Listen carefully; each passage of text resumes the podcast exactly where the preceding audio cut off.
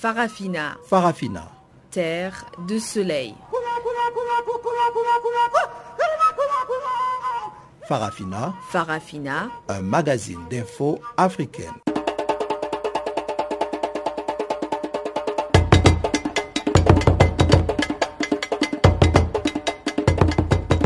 Présentation Barthélémy Nguesson.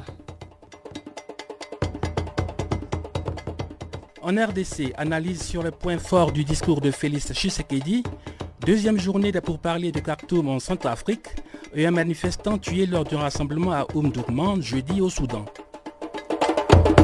Sans plus tarder, voici le bulletin des informations de Guillaume Kabissoso.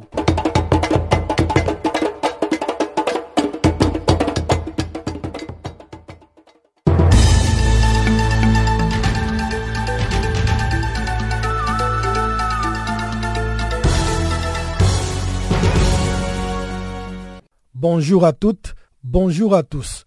Ouvrons ce bulletin d'information par la Côte d'Ivoire où les travaux préparatoires du premier congrès ordinaire du RHDP parti présidentiel se sont ouverts vendredi à Abidjan. Près de 10 000 congressistes participent à ces travaux qui doivent aboutir à l'adoption des textes de ce parti politique pour la mise en place de ces instances. Dans son discours d'ouverture au nom du président ivoirien Alassane Ouattara, Henriette Dagri Diabaté, la première vice-présidente de cette coalition, a déclaré qu'à l'issue de ces travaux, il sera question de sillonner le pays afin de faire adhérer les Ivoiriens à ces nouveaux projets politiques. Ce premier congrès ordinaire du RHDP intervient dans un climat politique tendu entre celui-ci et ses ex-alliés, notamment le PDCI d'une part et d'autre part les partisans du président de l'Assemblée nationale Guillaume Soro, l'un des vice-présidents du parti au pouvoir, absent à la cérémonie d'ouverture de ce premier congrès ordinaire du RHDP. Au Togo, c'est l'homme commis Klassou a été reconduit au poste du Premier ministre par le président Fort Nyasimbe. Le 4 janvier dernier, Klassou avait remis sa démission et celle de son gouvernement au président Nyasimbe qu'il avait accepté et l'avait ensuite chargé d'expédier les affaires courantes. Il occupe ce poste depuis juin 2015. La liste du gouvernement a été aussi publiée avec une équipe de 22 membres contre 27 dans l'ancien cabinet. Neuf personnalités font leur entrée dans ces gouvernements contre 14 départs, alors que 13 ministres conservent leur portefeuille. Certains ministères, dont ceux de la communication, des sports et de l'agriculture, n'ont pas encore de titulaires. Cette nouvelle équipe gouvernementale intervient au lendemain des élections législatives boycottées par la principale coalition de l'opposition qui avait dénoncé des irrégularités dans sa préparation. L'intensification de la répression contre les opposants a rendu l'Égypte le plus dangereuse que jamais pour les personnes osant critiquer pacifiquement les pouvoirs. C'est ce qu'a déclaré Amnesty International. L'ONG de défense des droits humains a lancé ses cris d'alarme à la veille du huitième anniversaire du soulèvement populaire déclenché le 25 janvier 2011 et qui avait abouti au départ du président Hosni Moubarak lors du printemps arabe.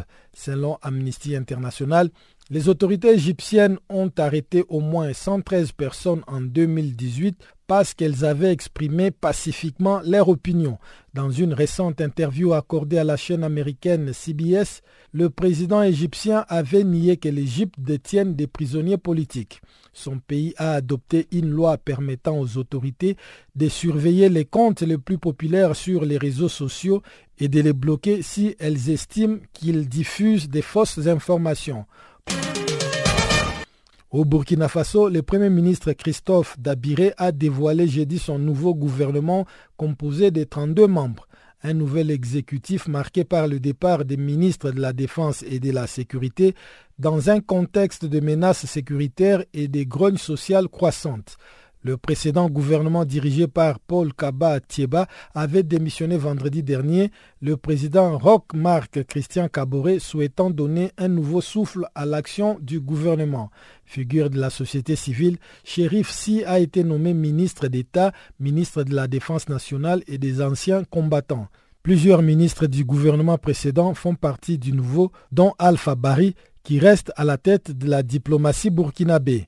Des acteurs de la société civile, de partis d'opposition demandaient depuis plusieurs mois le remplacement des ministres chargés de la sécurité et de la défense, alors que les forces de sécurité burkinabées se montrent incapables de faire cesser les attaques des groupes djihadistes de plus en plus fréquentes.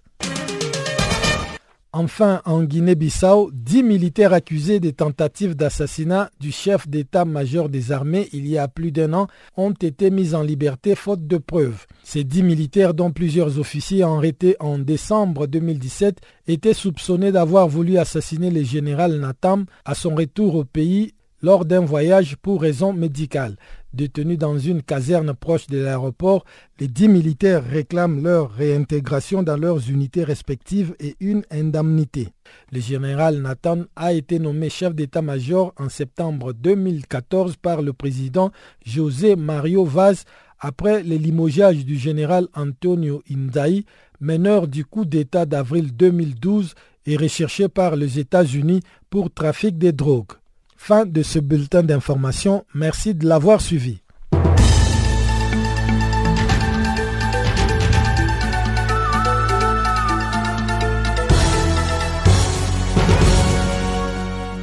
J'ai aussi appris que par la suite, cet homme a été testé positif pour le VIH. C'est vrai ça? Non. Mais oui, il est difficile de convaincre votre homme d'utiliser un préservatif. Même quand vous êtes marié. C'est pourtant simple. Allez à la clinique pour en apprendre plus dans ces domaines, ma soeur. Je l'ai fait, puis j'ai invité mon mari à venir à la clinique et il a vu par lui-même comment le planning familial fonctionne. En tant que femme, votre santé et votre bien-être sont un droit. Rendez visite à votre clinique de santé et de reproduction. Et protégez-vous en utilisant des préservatifs à chaque fois que vous avez des rapports sexuels. Une génération sans VIH, c'est possible, cela commence par vous. Retour sur les points clés du discours d'investiture du président nouvellement élu de la République démocratique du Congo. Félix Tshisekedi a notamment parlé de sécurité et de respect des droits de l'homme. Témoin oculaire de cette prestation de serment, Dr Ilunga Kalala analyse quelques points au micro de Pamela Kumba.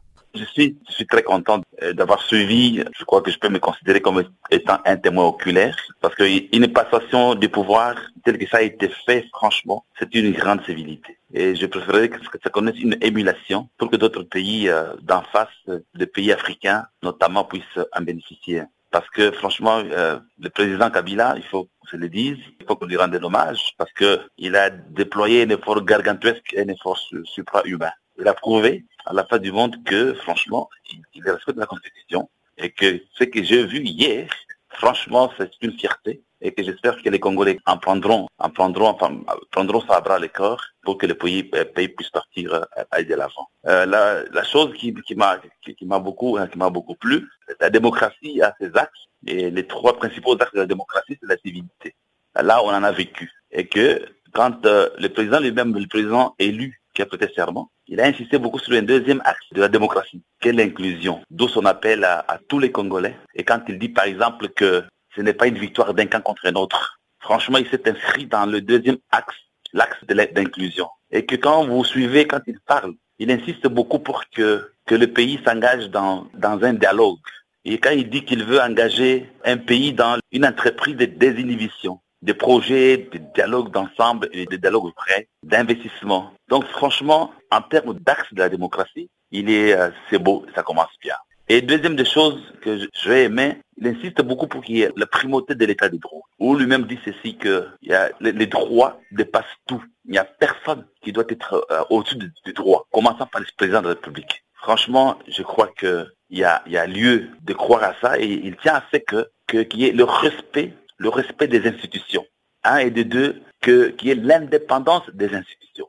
Ça, c'est un élément important et encore très intéressant quand il dit que il faut que les médias soient les médias d'investigation, la vraie presse, et qu'il insiste beaucoup sur la liberté d'expression, la liberté d'expression des conférences, et surtout sur le respect des droits humains. Donc, euh, je crois qu'il a compris que le Congo ne doit pas euh, euh, être, c'est considéré le dernier de la classe dans un monde où règne une dialectique interactive de la bonne gouvernance et du respect des droits humains. Donc la bonne gouvernance et le respect des droits humains, voilà les, les clés fondamentaux. Bien sûr, vous ne pouvez pas être dans une bonne gouvernance, l'appliquer, vous ne pouvez pas respecter les droits humains tant que le pays n'est pas en sécurité. Docteur, sur le point euh, de la sécurité, mais quelles sont les stratégies qu'il pourrait mettre en place afin de pouvoir parvenir à sécuriser tout le pays quand on sait par exemple que le Nord Kivu est toujours en conflit jusqu'aujourd'hui. Oui, qu'il s'inscrit dans le processus d'identification des vulnérabilités. Il faudrait qu'il comprenne la cause réelle, la cause réelle. Qu'est-ce qui crée, qui crée cette insécurité? Et n'oublie pas une des promesses qu'il a faites quand il est parti au Kivu. Il a dit que les jours où il serait voté, son QG, il va rester au Kivu avec son Premier ministre, avec son gouvernement, jusqu'à ce que l'insécurité respective n'existe plus. C'était un engagement électoral. De nombreux défis attendent le nouveau chef de l'État congolais, Félix Tshisekedi, à commencer par la mise en place d'un gouvernement capable de répondre aux enjeux qu'impose la situation actuelle de la RDC. Écoutons à ce propos les projections de l'analyste politique San Kaniki, interrogé par Guillaume Kabissoso. Par rapport aux enjeux qui se présentent au nouveau président, M. Tshisekedi, il y a d'abord la formation d'un gouvernement qui peut lui permettre de mettre son programme d'action, son programme en exécution. Sur ce point, on a compris en entendant parler le président Tshisekedi et le président Kabila que tous les deux ils prônent pour une cohabitation pacifique et civilisée. L'un à la présidence, l'autre à la majorité au Parlement. Donc nous tendons vers une cohabitation très civilisée, très pacifique, dans ce sens que la majorité du Parlement va aider le président à avoir les moyens de faire sa politique. C'est déjà une bonne chose. On risque même d'aboutir à une coalition. Mais même si on n'y arrivait pas, les uns et les autres sont pour que la gestion du pays soit consensuelle et pacifique. Maintenant, il y a des enjeux sécuritaires. Il faudra maintenant que on, voit comment le président va, contacter la, la SADEC, l'Union africaine et l'ONU pour attaquer le problème de sécurité, particulièrement à l'est du pays. Mais nous avons suivi le chef de l'État investi, Félix Tshisekedi, tendre la main notamment à Fayoulou Martin et bien sûr à Chadari, hein, le perdant de cette élection présidentielle. Est-ce que cela ne laisse pas entrevoir qu'il voudrait vraiment former un gouvernement d'union nationale? Oui, ça peut s'appeler gouvernement d'union nationale, mais le président a d'abord besoin de Fayoulou parce que Fayoulou est du même camp que lui. Donc il est extrêmement important qu'il se mette du même côté. Ensuite, Chadari représente la majorité du Parlement. Il voudrait l'avoir avec lui. On pourra ne pas appeler ça gouvernement d'union nationale. Il y aura un terme un peu plus adapté, mais ça va ressembler fortement à ça. Et au finish, ça va donner au président de la République les moyens de sa politique sans forcément euh, étouffer les autres tendances politiques du pays. Est-ce qu'il faudra finalement que les deux ou les trois partis se mettent ensemble pour arriver à mettre en place euh, un nouveau programme pour diriger le pays? Oui, euh, il faut savoir qu'il y a une grande différence entre les programmes et la réalité. Lorsqu'ils vont se mettre ensemble, ils auront un programme. C'est ce programme-là que le Premier ministre va défendre au Parlement avant son investiture. Dès que le Premier ministre défend ce programme, ça sera un programme concerté, parce que le Premier ministre devra être issu d'une concertation. Son programme sera consensuel. C'est vrai qu'ils auront un programme commun, mais ils, vont le déterminer dans le cadre de pourparler à l'Assemblée nationale, avant l'investiture d'un gouvernement qui sera forcément un gouvernement de consensus où toutes les tendances vont se retrouver. Et croyez-vous que euh, Félix Tshisekedi est bien parti pour euh, diriger ce pays si on sait que jusqu'alors la sécurité, les services de renseignement et même euh, l'armée restent toujours sous contrôle de l'ex-président Joseph Kabila? Bon, je ne pense pas que c'est sous le contrôle de Joseph Kabila, c'est plus sous le contrôle du peuple. Ce sont des services de l'État. Et Joseph Kabila a la majorité au Parlement. À partir du moment où le président investit, tend la main vers la majorité du Parlement pour une gestion consensuelle, automatiquement il aura le contrôle à travers sa majorité de tous les services de l'État, forcément. Au Burkina Faso, le nouveau Premier ministre Christophe Dabiré a nommé jeudi son nouveau gouvernement. La nouvelle équipe gouvernementale comporte 32 membres. Les poids lourds du parti majoritaire, le MPP, quittent le navire gouvernemental. Parmi eux, l'ancien ministre d'État Simon Compaoré. Au total, sept nouveaux ministres ont fait leur entrée, tandis que neuf ont été remerciés. Le point avec Chanceline Louraquois. L'autre poids lourd du gouvernement, Thieba Roger Sélé Koulibaly, quitte le ministère en charge des Finances au profit de Lassane Kaboré, le ministre de la Justice, scindé en deux. Ouseni Kompaoré hérite du ministère de la Sécurité en remplacement de Clément Sawadogo. Il a pour mission d'apporter un souffle nouveau dans les rangs au moment où la sécurité intérieure est menacée par les attaques attribuées aux groupes terroristes ou djihadistes. Alpha Bari conserve les portefeuilles des affaires étrangères et de la coopération. René Bagoro reste ministre de la Justice, mais son département est scindé en deux avec les volets droits humains et promotion civique confiés à Maminata Ouattara. Simon Compaoré, précédemment ministre d'État chargé des missions à la présidence et par ailleurs président par intérim du parti au pouvoir, ainsi que sept autres personnalités quittent le navire gouvernemental. Premier fait marquant de cette nouvelle équipe gouvernementale, Sheriff Si l'ancien président du Conseil national de la transition, le Parlement mis en place après la chute des Blaise Compaoré et les nouveaux ministres d'État, ministres de la Défense nationale et des anciens combattants. C'est lui qui, depuis son refuge, avait appelé les Burkinabés à s'opposer au coup de force de septembre 2015. Âgé de 59 ans, il était jusque-là au représentant du président Roch Marc Christian Caboret. Au total, c'est une équipe de 28 ministres et 3 ministres délégués qui a été mise en place par les nouveaux chefs du gouvernement Christophe Dabiré. Rappelons que le Premier ministre burkinabé, Paul Kabatieba, a présenté la semaine dernière la démission de son gouvernement au président Roch Christian Kaboré, qu'il a accepté selon un communiqué de la présidence du Burkina Faso. Selon une source proche de la présidence, cette démission a pour but de redonner un nouveau souffle à l'action gouvernementale. Le pays fait face à de nombreuses crises depuis quelques mois maintenant. Sur le plan sécuritaire, chaque semaine connaît son lot d'attaques contre les forces de défense et de sécurité. La dernière attaque a visé un camp d'une société d'exploration minière avec la mort d'un géologue canadien.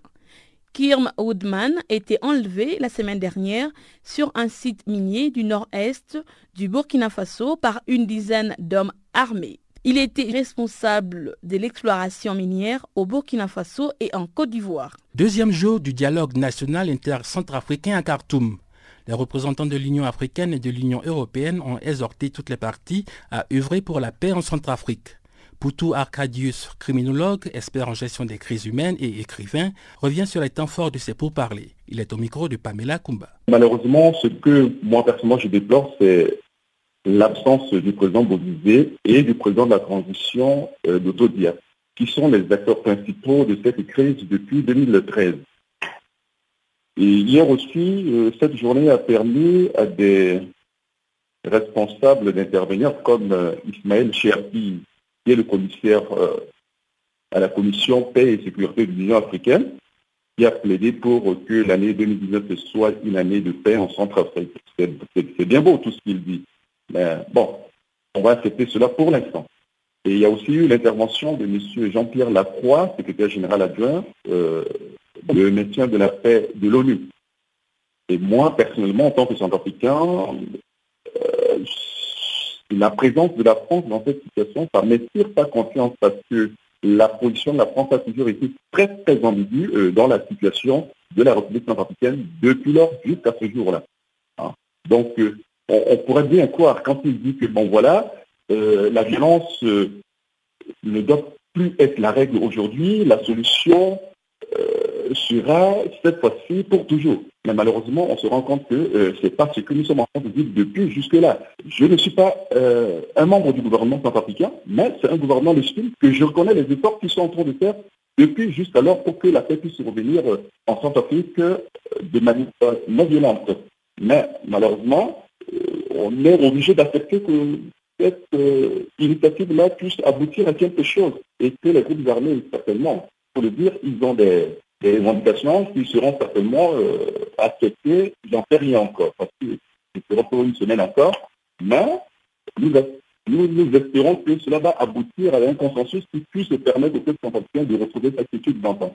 Voilà ce que je pourrais dire.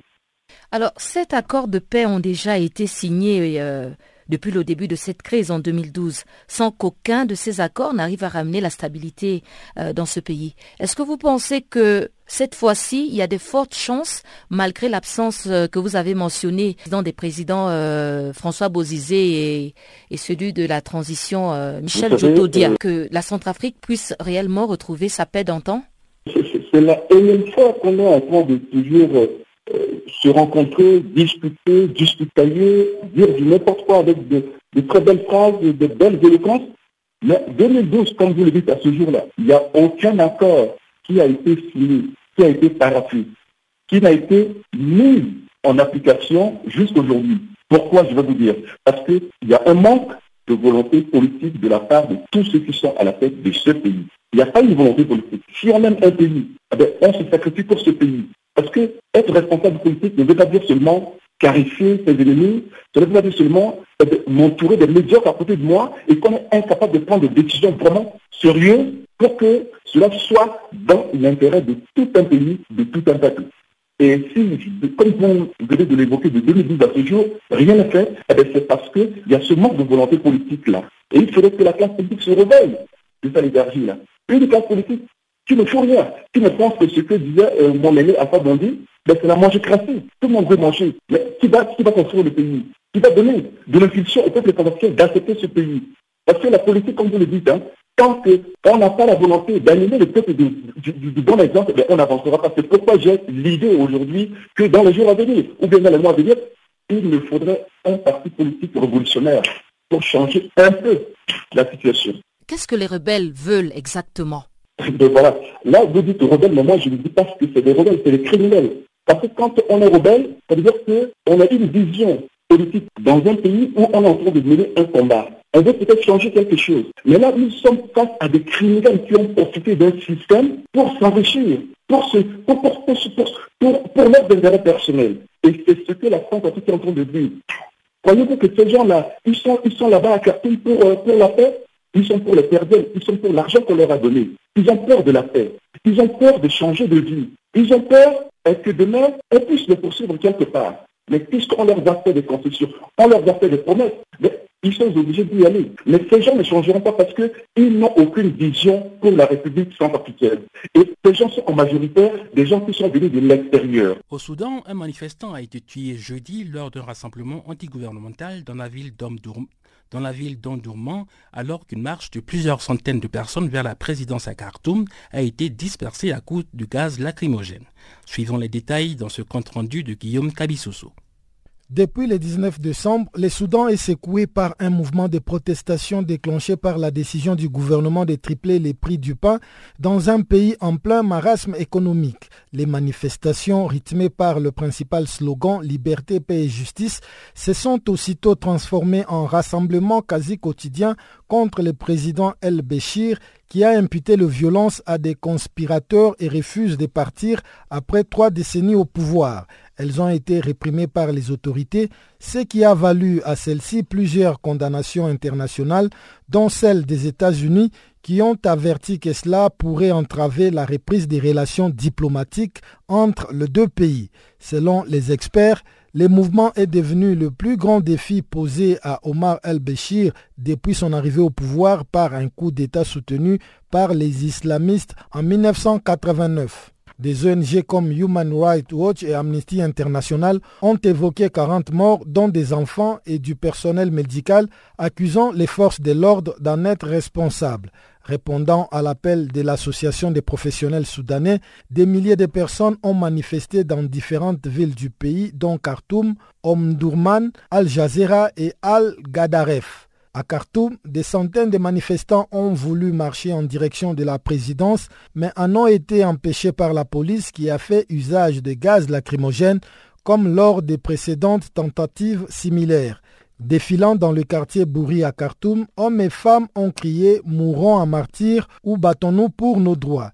D'autres ont répété liberté, liberté, révolution, révolution et ont bloqué les rues à l'aide des troncs d'arbres, des barres de fer, des pierres et des pluins enflammés. À Khartoum, où les policiers équipés de masques ont patrouillé à bord des pick-up, des entreprises et magasins ont demandé à leurs employés de partir avant le début des manifestations et de nombreux élèves n'ont pas été à l'école. Depuis le début de la contestation, le puissant service national du renseignement et de la sécurité qui mène la répression du mouvement a arrêté des dizaines de leaders de l'opposition, des militants et des journalistes. Mercredi, les États-Unis ont appelé les autorités soudanaises à libérer les militants détenus et à une enquête crédible et indépendante sur les morts et les blessés parmi les manifestants. Pour le président Bachir, les États-Unis sont à l'origine des difficultés économiques en raison d'un embargo imposé pendant 20 ans qui interdit au Soudan de mener des activités commerciales et des transactions financières à l'international. Au-delà de la baisse des subventions du pain, le Soudan, qui est amputé de trois quarts de ses réserves de pétrole depuis l'indépendance du Soudan du Sud en 2011, fait face à un grave déficit en devises étrangères. Les habitants sont confrontés à des pénuries régulières d'aliments et de carburants, tandis que le prix de certaines denrées subissent une forte inflation. Guillaume Cabissoso pour Canal Afrique. Place maintenant à l'actualité économique du jour. Chanceline Louraquois est à la présentation.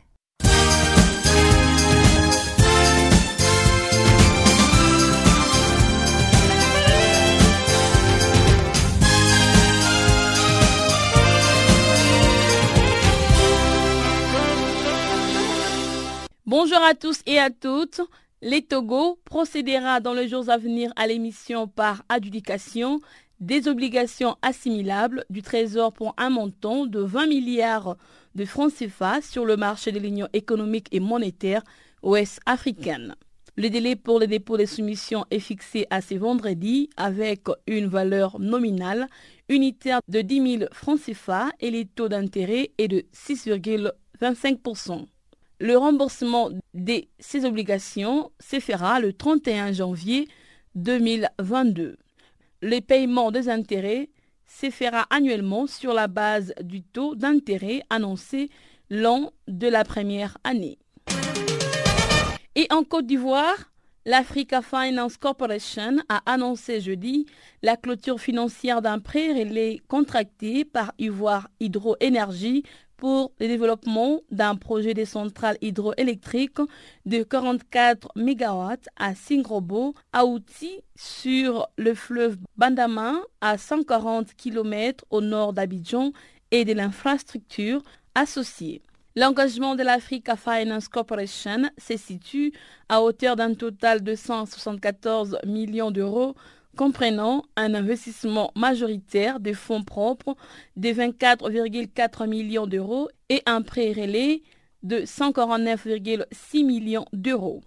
L'Africa Finance Corporation annonce également avoir adopté une stratégie de financement innovante. Cela implique l'utilisation d'un prêt relais pour raccourcir les cycles du projet et débuter la construction en attendant que les prêteurs sur le long terme garantissent le crédit finaux. En Mauritanie, le député ratifie l'accord de coopération des ressources gazières avec le Sénégal.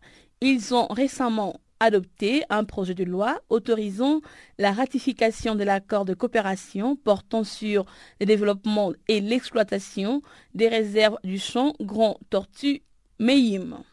Cet accord compte 50 articles définissant le principe généraux régissant les activités pétrolières comme les droits et engagements des contractants et la définition commune de réserve du champ et les mécanismes de répartition de la production, le charge y afférent et le régime fiscal appliqué sur les contractants. Passons au Maroc avec l'inauguration du nouveau terminal de l'aéroport de Casablanca. Financé principalement sur fonds propres de l'Office national des aéroports, le site attend annuellement 14 millions de voyageurs et devra servir de plateforme majeure des correspondances aéroportuaires dans la région et en Afrique. Il est construit sur une superficie de 76 000 m2 et dispose des huit nouveaux postes des stationnements des avions, dont trois dédiés à l'Airbus 380. Selon les autorités marocaines, ces projets entrent dans les cadres de la stratégie mise en place par l'Office national des aéroports pour élargir les capacités des aéroports régionaux et généraliser les critères internationaux dans le domaine de l'aviation, la sécurité aérienne et celle des aéroports et de la qualité de prestation.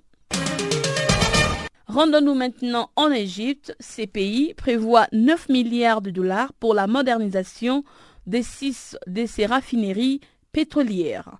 L'objectif est de sécuriser son approvisionnement en hydrocarbures et de créer d'importantes réserves pour ne plus subir les fluctuations de prix du pétrole sur le marché mondial. Selon la source, les investissements échelonnés sur une période de 4 ans vont améliorer la production nationale à 41 millions de tonnes par an.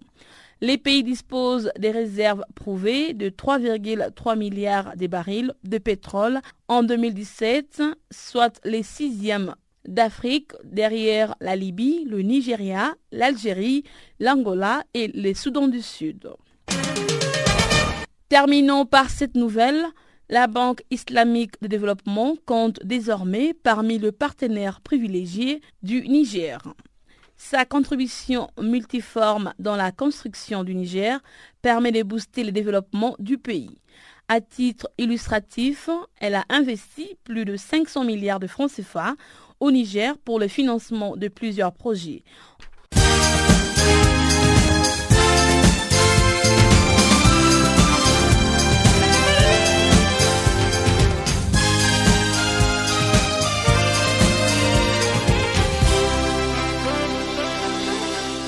Le discours du ministre de l'Intérieur Noureddin Bedoui sur l'immigration fait polémique. Ces propos suscitent l'indignation de la société civile qui reproche au gouvernement d'avoir abandonné la jeunesse algérienne.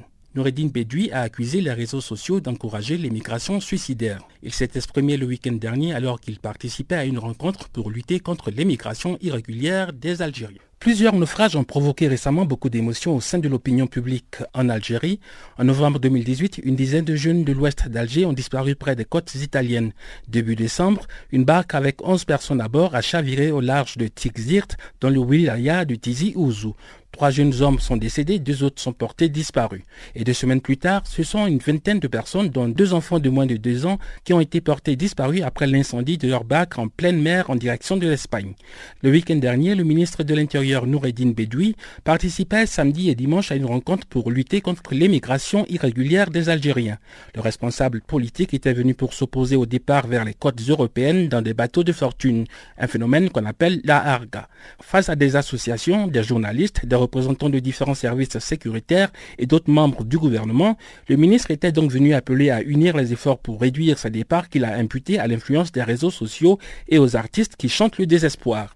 M. Noureddin Bedoui a profité de l'occasion pour préciser que la situation socio-économique des jeunes n'est pas à l'origine du phénomène de la harga, la recherche d'un statut social et du gain facile sont les principales causes de l'émigration des jeunes vers l'Europe selon lui. La déclaration du ministre de l'Intérieur a provoqué une vive émotion au sein de la société civile qui estime que c'est plutôt le gouvernement qui a délaissé la jeunesse du pays. L'écrivain et chroniqueur Kamel Daoud a écrit dans le quotidien d'Oran que les réseaux sociaux donnent à respirer, à voir, à rêver et à se rencontrer. Selon lui, les Algériens pour se rencontrer n'ont rien d'autre que les réseaux sociaux.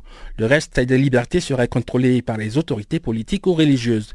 Le quotidien francophone intitulé Liberté se fondait lui d'un éditorial rappelant qu'il suffit juste de passer en revue des portraits de responsables à la tête des différentes institutions, mais aussi des entreprises, établissements et autres structures publiques pour se rendre compte que la jeunesse est bannie des responsabilités. Et ce serait là, selon le quotidien, une partie de la raison de ce départ vers le nord. Dans un document récent, le ministère de l'Intérieur reconnaît l'importance du problème et a adopté plusieurs recommandations à l'issue de cette rencontre officielle de deux jours pour avancer vers des solutions, notamment la création d'un observatoire national chargé de l'intégration socio-économique des jeunes, mais aussi le développement des espaces sportifs, artistiques et de loisirs, ainsi que le renforcement des sanctions pour ceux qui faciliteraient ces départs.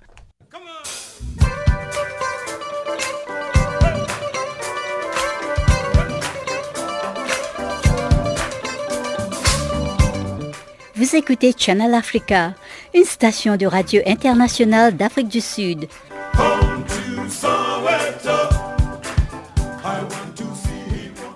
Les catastrophes naturelles ont affecté près de 62 millions de personnes et tué plus de 10 000 autres dans le monde en 2018. C'est ce qu'a indiqué un nouveau rapport conjoint du Bureau des Nations Unies pour la réduction des risques des catastrophes et du Centre de recherche sur l'épidémiologie des catastrophes de l'Université de Louvain en Belgique. Pour faire le point et connaître les prévisions pour 2019, Alpha Diallo d'ONU Info a joint Dr Debarati Goua Sapir, auteur du rapport et directrice du Centre de recherche sur l'épidémiologie des catastrophes. Tout d'abord, quelles sont les grandes lignes de ce rapport par rapport aux désastres catastrophes naturelles et les nombres de victimes Le nombre de morts, c'est à peu près 10 000, 11 000 personnes qui sont décédées dues aux désastres naturels. Mais euh, c'est un chiffre qui n'est pas spectaculairement élevé pour 2018, mais ça ne veut pas dire qu'en 2019, le chiffre de l'impact humain sera aussi limité qu'en 2018. Donc plus de 61 millions de personnes affectées, mais plus de 10 300 personnes victimes des catastrophes naturelles mortes. Quelque part, c'est dû à quoi? Ça veut dire qu'il y a moins de catastrophes ou bien ça veut dire que les pays sont mieux préparés? Je trouve que c'est un peu osé pour dire que les pays sont mieux préparés.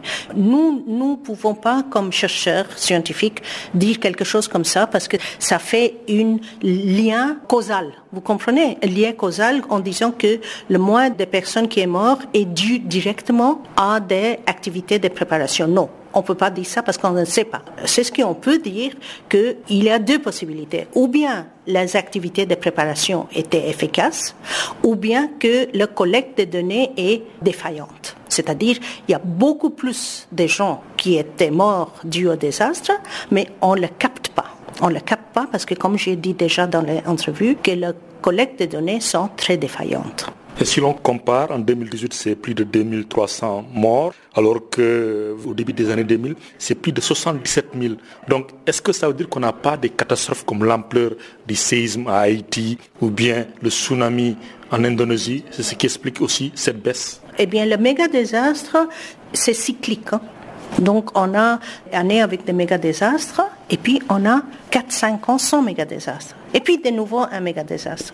Donc peut-être nous sommes en train de passer par une phase dans laquelle il n'y a pas de méga désastres parce que sûrement on ne peut pas prévenir un tremblement de terre ou une éruption volcanique important. Avec tout ce qu'ils ont fait, ça va se passer et ça va faire euh, mourir beaucoup de gens. On n'a pas eu dans les derniers deux ou trois ans, mais ça pourrait être juste la chance. Si aucune région n'est épargnée par ces catastrophes naturelles, mais tout de même, on constate que les pays en développement sont les plus touchés. Y a-t-il une explication? Les pays en voie de développement sont plus touchés pour des raisons qui sont liées directement avec leur manque de ressources, de pouvoir faire des infrastructures pour protéger la population contre l'inondation, parce qu'il y a les technologies qui existent, mais ils n'ont pas les moyens. Donc les gens sont plus vulnérables simplement parce que le gouvernement, pour des raisons différentes, ils n'ont pas les moyens de mettre en place les infrastructures nécessaires pour même protéger la population de la sécheresse, surtout en Afrique. La sécheresse est une vraie euh, menace, mais il y a moyen de, de gérer la sécheresse. Il y a d'autres parties du monde qui étaient très touchées par la sécheresse, mais qui ont géré ça. Mais le gouvernement doit donner une priorité à ces activités, c'est un phénomène qui touche surtout les très pauvres. Et les très pauvres, on s'en fiche. Et on voit qu'outre la sécheresse aussi, il y a les problèmes de l'inondation qui frappent aussi ces pays en développement. Même chose, c'est l'inondation et la sécheresse, en fait, c'est deux faces de le même phénomène. Si vous avez une sécheresse, ça sera suivi par des inondations extrêmement sévères. Donc c'est en fait le même, même phénomène parce que si vous avez une sécheresse, la terre est complètement scellée. Et quand il y a de l'eau, elle n'est pas absorbée, elle ne peut plus être absorbée par la terre. Et alors ça coule et vous avez une inondation. Et doit-on avoir peur en parlant de sécheresse par rapport à vos prévisions en 2019 pour l'Afghanistan qui est touché par une sécheresse euh, un peu préoccupante? Y a-t-il des raisons d'avoir peur? D'abord, non seulement, euh, ce n'est pas une question de peur, d'abord c'est une population qui est très touchée par un conflit armé violent pendant des années. Et sur cette histoire tragique, il y a une couche encore maintenant des sécheresses. Le peu qu'ils pouvaient faire travailler le terrain pour manger, ils n'ont plus ça. Donc, bien sûr, c'est quelque chose à avoir peur, ça veut dire que ça va aggraver la tension sociale et le conflit. Le monde est confronté à de nombreux problèmes de santé. Ceci vont aussi bien des épidémies de maladies évitables par la vaccination que des taux croissants d'obésité et d'inactivité physique ou encore les effets sur la santé de la pollution environnementale et du changement climatique. Florence Westergaard de ONU Info a interrogé Tarek Jazerevich, porte-parole à l'Organisation mondiale de la santé, qui nous livre ici le plan stratégique 2019 de l'OMS pour faire face aux menaces sanitaires. On a essayé un peu euh, de passer en revue euh, toutes les menaces euh, que le monde pourrait avoir devant soi cette année 2019 et dont le but c'est vraiment d'apporter des réponses à certaines de ces menaces et aussi donc d'essayer d'atteindre les cibles qui sont très, euh, très optimistiques, c'est avoir un milliard de personnes de plus qui auront euh, l'accès à, une couverture sociale, avoir un milliard de personnes de plus qui seront protégées euh, des urgences sanitaires et un milliard de personnes qui pourraient donc améliorer leur santé et bien-être. Pour atteindre ces trois objectifs, garantir à un milliard de personnes supplémentaires l'accès à la couverture maladie universelle, à un autre milliard de personnes supplémentaires d'être protégées contre les urgences sanitaires et à un milliard de personnes de mieux se sentir, il va falloir s'attaquer aux menaces pour la santé sous différents angles. L'OMS a identifié dix domaines. Là, on a passé en revue euh, certains euh, qui nous semblaient euh, urgents à apporter des réponses.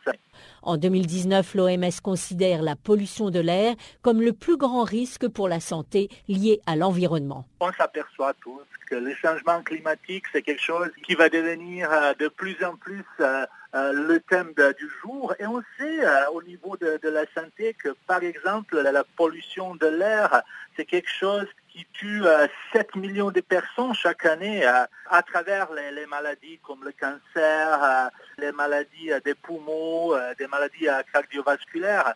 Et cette pollution de l'air aussi contribue au changement climatique. Et on pense que voilà, d'ici à 2050, il y aura 250 000 morts qui seront dues au changement climatique. Troisième point, les maladies non transmissibles telles que le diabète, le cancer et les maladies cardiaques. Elles sont collectivement responsables de plus de 70% des décès dans le monde. On a aussi parlé des, maladies euh, non transmissibles.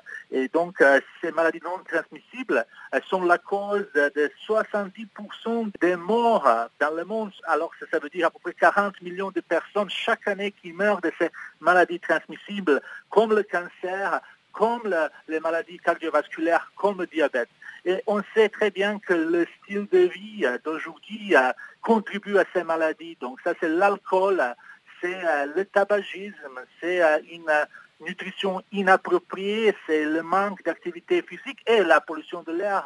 153 euh. institutions dans 114 pays participent à la surveillance et à la riposte mondiale contre la grippe. Il faut suivre la mutation des, différents euh, virus euh, d'influenza, de, la grippe, pour euh, ce qu'on fait déjà chaque année, proposer des vaccins annuels pour les deux hémisphères, pour essayer vraiment de réduire l'impact de la, de la grippe saisonnière et aussi pouvoir vraiment apporter des réponses rapides au cas d'une pandémie. Ebola et plusieurs autres fièvres hémorragiques comme le Zika ou encore le coronavirus du syndrome respiratoire du Moyen-Orient peuvent provoquer une épidémie grave, d'où la nécessité de se préparer.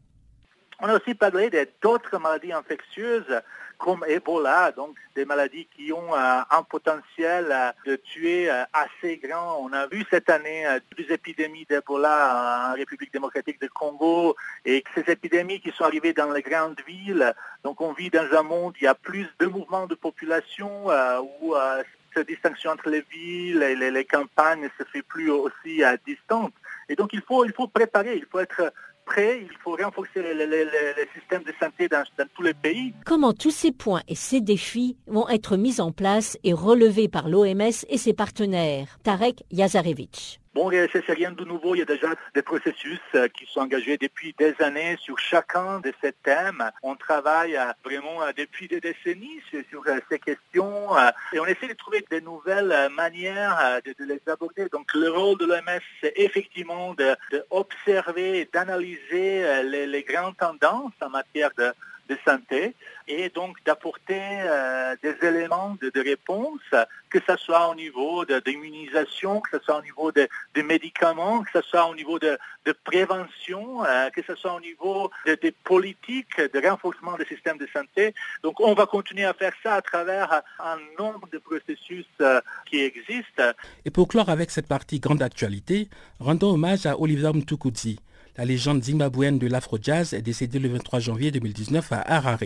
Il s'agit d'un des artistes contemporains les plus connus du pays. Mtukudzi est l'auteur d'une soixantaine d'albums. Il est décédé à l'âge de 66 ans.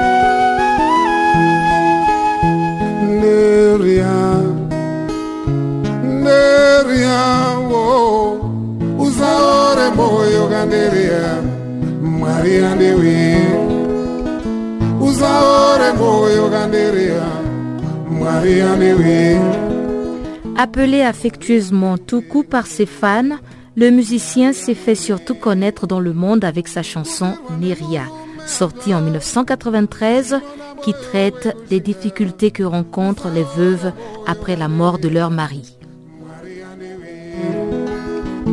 En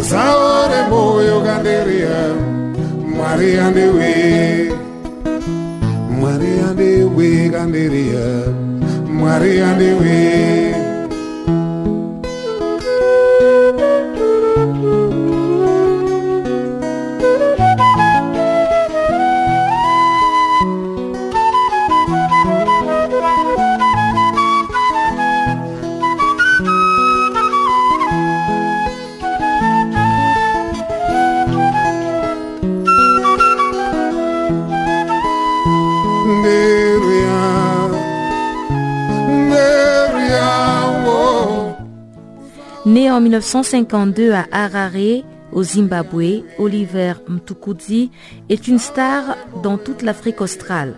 Chanteur et guitariste, ses talents ont été reconnus depuis longtemps par les gens de son pays et par ceux de la sous-région.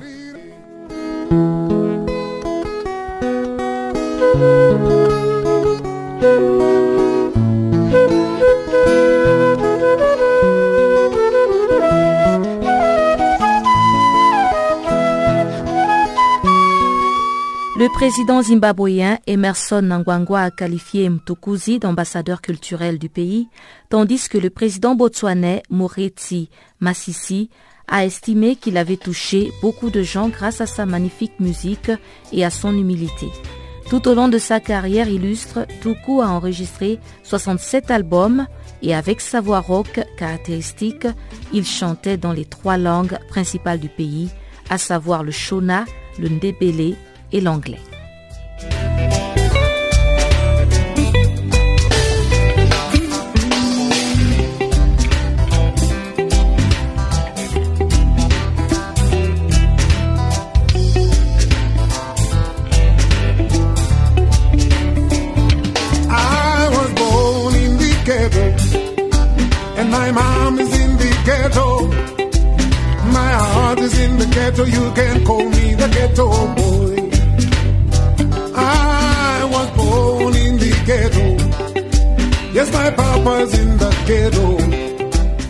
Je vais vous présenter le bulletin de sport.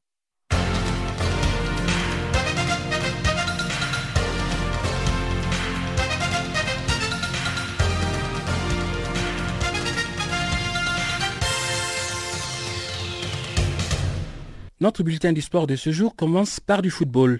Lyon s'est confortablement qualifié pour les huitièmes de finale de la Coupe de France en s'imposant logiquement 2-0 sur la pelouse d'Amiens le jeudi. La Gonne l'ont remporté grâce à des buts de Moussa Dembélé et Léo Dubois respectivement au 28e et 35e minute de jeu. Quatre jours après avoir arraché la victoire 2-1 dans le derby à Saint-Etienne, l'Olympique lyonnais a enchaîné avant de revenir dimanche au stade de la Licorne pour affronter l'AST en championnat. Lyon va se déplacer au Rodouro pour défier Guingamp, les derniers de la Ligue 1 dans le cadre des huitièmes de finale dans deux semaines.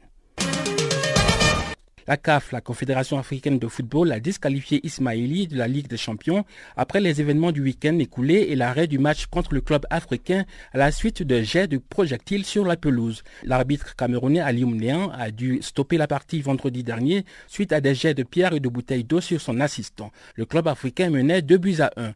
Le club égyptien est disqualifié ainsi du tournoi phare de la CAF en application des articles 3 des règlements de compétition. Les résultats d'Ismaili sont également annulés conformément aux articles 13 et 18. Le groupe C est donc réduit à trois équipes, notamment le CS Constantine, le club africain et le TP Mazembe. Au classement, le club algérien domine avec 6 points devant les Tunisiens et les Congolais qui ont enregistré jusque-là 0 points. C'est la deuxième fois dans l'histoire de la Ligue des champions de la CAF qu'un club est disqualifié suite à l'arrêt de match pour des comportements de ses supporters. La dernière disqualification qui remonte en 2016 avait visé l'entente sportive Sétif. Toujours en football, le Sénégalais Moussa Ouagé va purger quatre matchs de suspension ferme pour avoir frappé au visage un spectateur qui a proféré des insultes racistes à son encontre. C'est la sanction que la commission de discipline de la Ligue espagnole de football a infligée à l'international sénégalais qui évolue avec l'équipe réserve du FC Barcelone.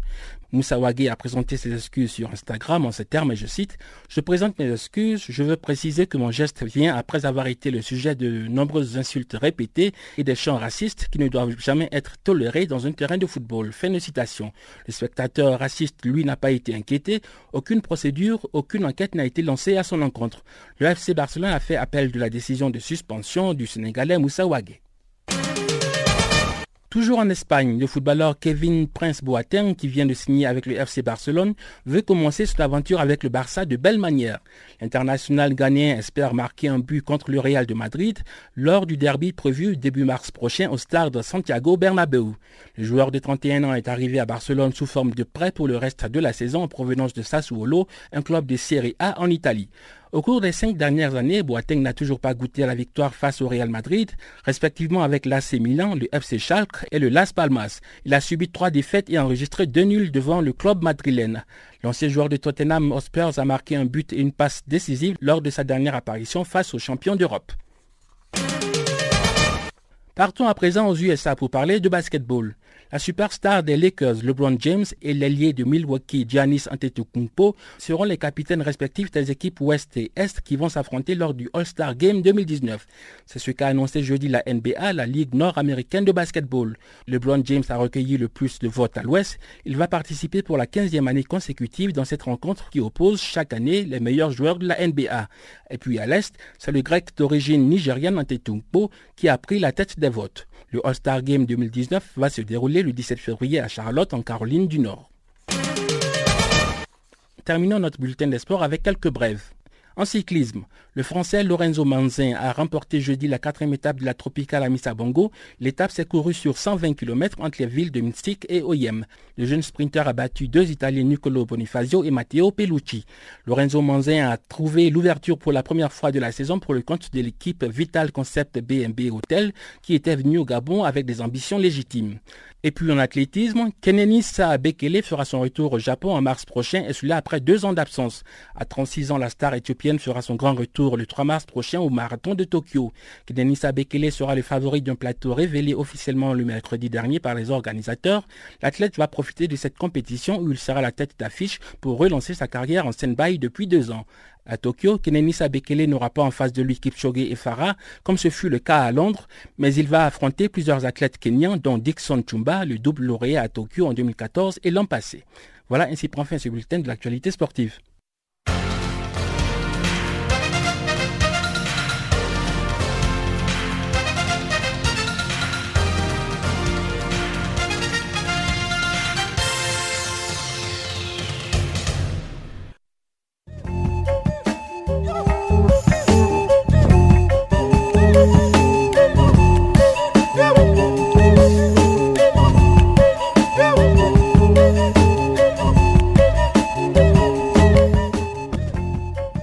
sommes arrivés à la fin de ce magazine des actualités. Merci de m'avoir suivi. Au revoir.